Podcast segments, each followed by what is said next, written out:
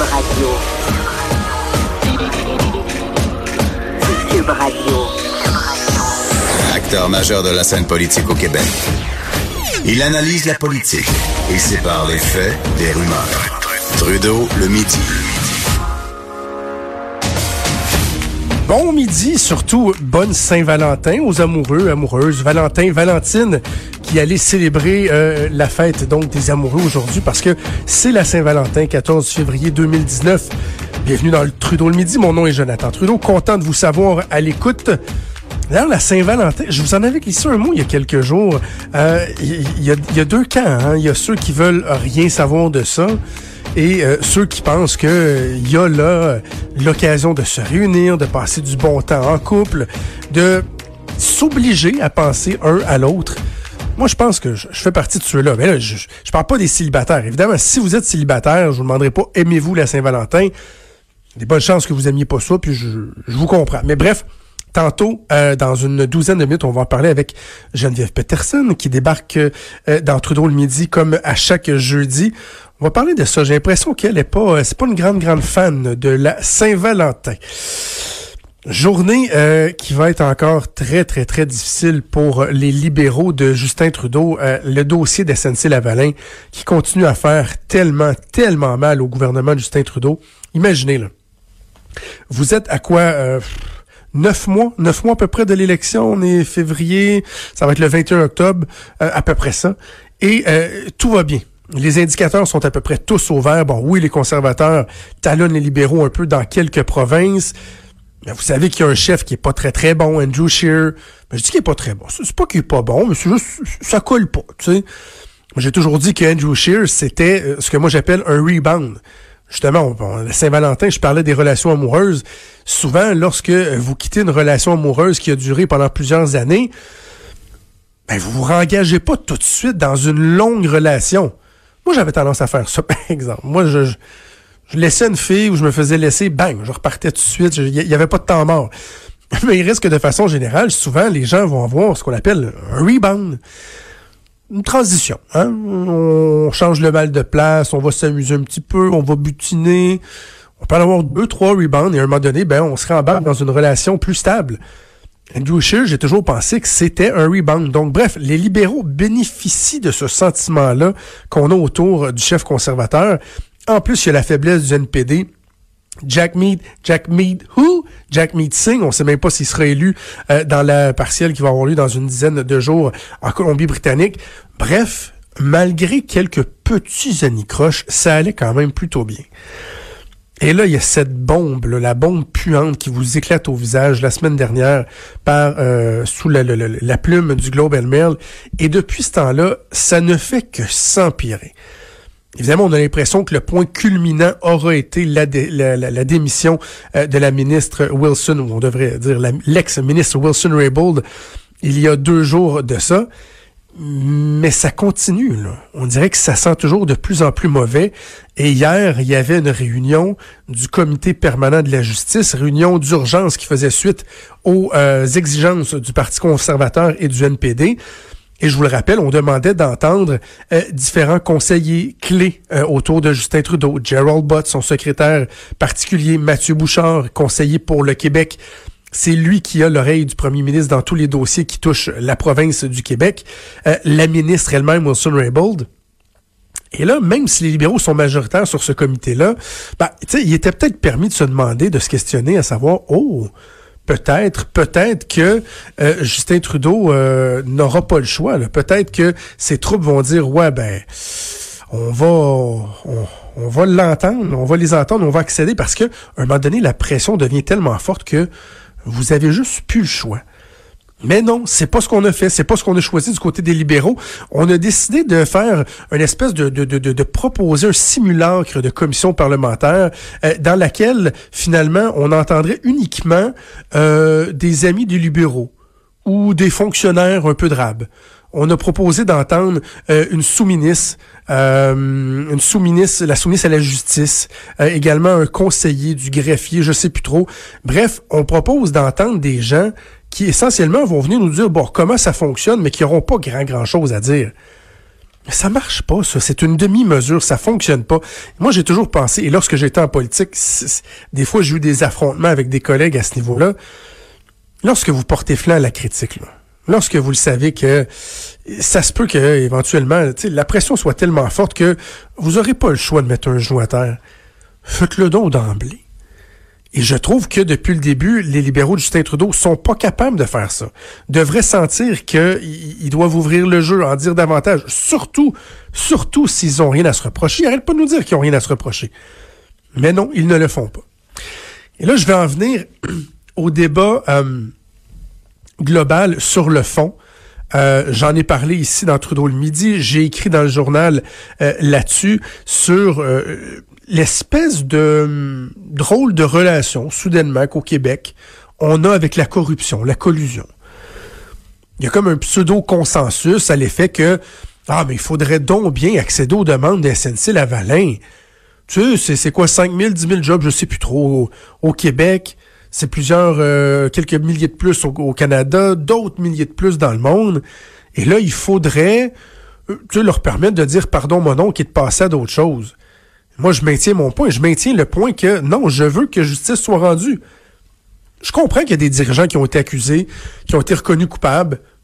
Entre autres, l'ancien dirigeant Pierre Duhem, qui lui a eu une, sentence avec sursis, à purger à domicile. Tout être mort de rire, bref.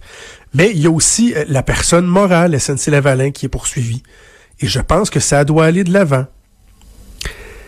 Et c'est vraiment drôle de voir donc le double discours des gens qui, ici au Québec, depuis des années, entre autres, avec ce qu'on a vécu avec euh, la commission Charbonneau, bon, il y a même eu la commission Bastarache sur les juges, on s'est euh, donc bien scandalisé de la une du McLean's qui avait montré le bonhomme carnaval avec des valises débordant d'argent, comme si au Québec on était les rois de la corruption. Ben, je m'excuse, mais quand tu regardes comment on se gouverne en ce moment avec le dossier d'SNC-Lavalin, qu'il y a tant de voix qui s'élèvent pour appeler à la clémence des tribunaux du gouvernement pour que SNC-Lavalin puisse continuer à faire ses petites, affaires, alors que la corruption était érigée en système ici comme ailleurs. En Libye, le CUSUM, plus gros scandale de collusion de l'histoire, pas du Québec, du Canada, 20 quelques millions qui ont été donnés. Il y en a, il y a plein, plein, plein d'exemples. Et c'est très, très intéressant de lire la presse ce matin, alors qu'il y a euh, un ancien dirigeant de SNC-Lavalin, deux anciens dirigeants en fait de SNC-Lavalin, qui font face à la justice en ce moment pour ce qui s'est passé en Libye. Même truc que la personne morale, mais des, personnes physiques. Et là, eux veulent pouvoir déposer en preuve, on parle de milliers de courriels qui démontrent que eux n'étaient que des accessoires dans la façon de faire, le système érigé par SNC-Lavalin. Et moi, c'est ce que je dis, entre autres. Le procès, il doit avoir lieu parce qu'on doit savoir jusqu'à quel point il y avait un système, jusqu'à quel point il y avait une culture d'entreprise. Et qu'au-delà de dire, il y a deux, trois dirigeants qui ont été tassés, ben, il y a, quelque chose de vicié. La pomme, elle est pourrie. Il est pourri, il n'y a plus rien à faire. Peut-être que c'est ça aussi. Peut-être que euh, faudra juste aller au fond des choses et démontrer en cours que tout a été changé, que, tout va mieux, que les, pratiques ont été euh, assainies. Mais il faut aller de l'avant. Et là, donc, euh, euh, j'arrive à un, autre point. le traitement de la nouvelle fait dans le reste du Canada par rapport à ici. C'est très particulier parce qu'on entend déjà des hauts cris depuis quelques jours. Ça a commencé avec le Bloc québécois. Des gens qui disent, oh, regardez là, regardez ce qu'ils font euh, dans le reste du Canada. Ils s'acharnent sur SNC-Lavalin parce que ça vient du Québec. Ah! Étant donné que ça vient du Québec, là, on veut leur faire mal. Alors que moi, j'ai l'impression que dans le reste du Canada, eux, ce qu'ils ont vu, c'est qu'il y a potentiellement, je pèse mes mots, mais potentiellement un des plus gros scandales politiques de l'histoire du Canada. Parce que on cherche à comprendre ce qui s'est passé. Pourquoi la ministre s'est opposée? Je vous ai apporté un début de réponse avec ça. Peut-être que son propre règlement, dans le cas de SNC-Lavalin, ne permettait pas d'avoir un accord de, réparation. Pourquoi elle n'a pas démissionné avant? Ben, moi, je pense qu'elle n'a pas démissionné avant parce qu'au début, on lui a dit, après avoir exercé beaucoup de pression, ben, c'est ta, décision à toi. C'est ce que Justin Trudeau lui aurait dit. Parfait a décidé de pas aller de l'avant. Oups, quelques mois après, elle est dégommée. Et elle se rend compte qu'on lui fait un procès d'intention sur la place publique. En tout cas, on dit qu'elle était pas très, très bonne, pas agréable. Puis là, à un moment donné, ben, peut-être qu'elle a décidé de, donner leur juste, surtout si elle sentait que le nouveau ministre était sur le point de revirer la décision, de retourner la décision qu'elle avait prise d'aller de l'avant avec SNC-Lavalin, avec le procès. Donc, tu sais, moi, je, pense qu'il y, y, a certaines réponses. Mais bref, ce que les médias dans le reste du Canada euh, tentent de comprendre, c'est euh, les ramifications de ce scandale politique-là. Qui a joué quel rôle? Pourquoi? Qui en veut à qui? Qu'est-ce qui a été caché? Est-ce que le premier ministre du Canada a outrepassé ses pouvoirs? Est-ce qu'on a tenté de faire un cover-up? Est-ce que depuis une dizaine de jours, on a menti à la population sur ce qui s'est réellement passé? C'est ça qui intéresse le plus les médias canadiens, le reste des médias canadiens. Et vous savez quoi? Eux-mêmes regardent ici, en, se, se, tournent de notre côté en disant, ben voyons, ils sont bien bizarres, eux autres. Font juste parler de sauvegarder SNC-Lavalin, alors que, dans les faits, on pourrait peut-être se questionner sur le, le, le, la, réputation de SNC-Lavalin, les pratiques de SNC-Lavalin, mais au-delà de ça, on n'accorde pas tant d'importance que ça au nœud du problème, au scandale politique en tant que tel. Alors, vous savez quoi? Euh, nous, de notre côté, là, il y a des gens qui disent Oh, mais ils sont bien bizarres, les médias canadiens. Euh, on se questionne sur leur façon de travailler, leur façon de traiter la nouvelle, le jugement envers le Québec. Ben, mettez-vous de l'autre côté, là. Les médias canadiens, eux autres non plus comprennent pas ce qu'on fait. C'est pas parce qu'ils aiment pas le Québec ou parce qu'ils veulent faire du Québec bashing. Et d'ailleurs, je vais terminer avec une question, tiens. Pour tous les gens euh, qui sont pour la sauvegarde des SNC-Lavalin. J'en avais une question cette semaine, hein, d'ailleurs. Euh, quelle était votre position lorsque Donald Trump, de son côté, et Justin Trudeau également, ont tous deux refusé de revenir sur des accords, sur des ententes conclues avec l'Arabie saoudite pour du matériel militaire, vente de matériel militaire après l'assassinat du journaliste Khashoggi? Hein? C'était quoi votre position? Est-ce que vous vous disiez, ah oui, mais là, c'est l'industrie euh, hein, militaire, là, ça, on revient, ça va coûter cher, des emplois qui vont être perdus. Non, non, non. Il y en a, et j'étais de ceux-là, mais moi, je suis conséquent dans tous les les deux dossiers qui disaient, ben franchement, euh, oui, les pertes et tout ça, mais à un moment donné, on, a des principes. Bref, ça, c'était la première question que je posais cette semaine. Deuxième question que j'ai envie de poser euh, aux collègues, aux politiciens. Si SNC-Lavalin était une firme de Vancouver, de Toronto ou d'Ottawa, est-ce que vous metteriez autant l'emphase, le focus sur la sauvegarde de l'entreprise?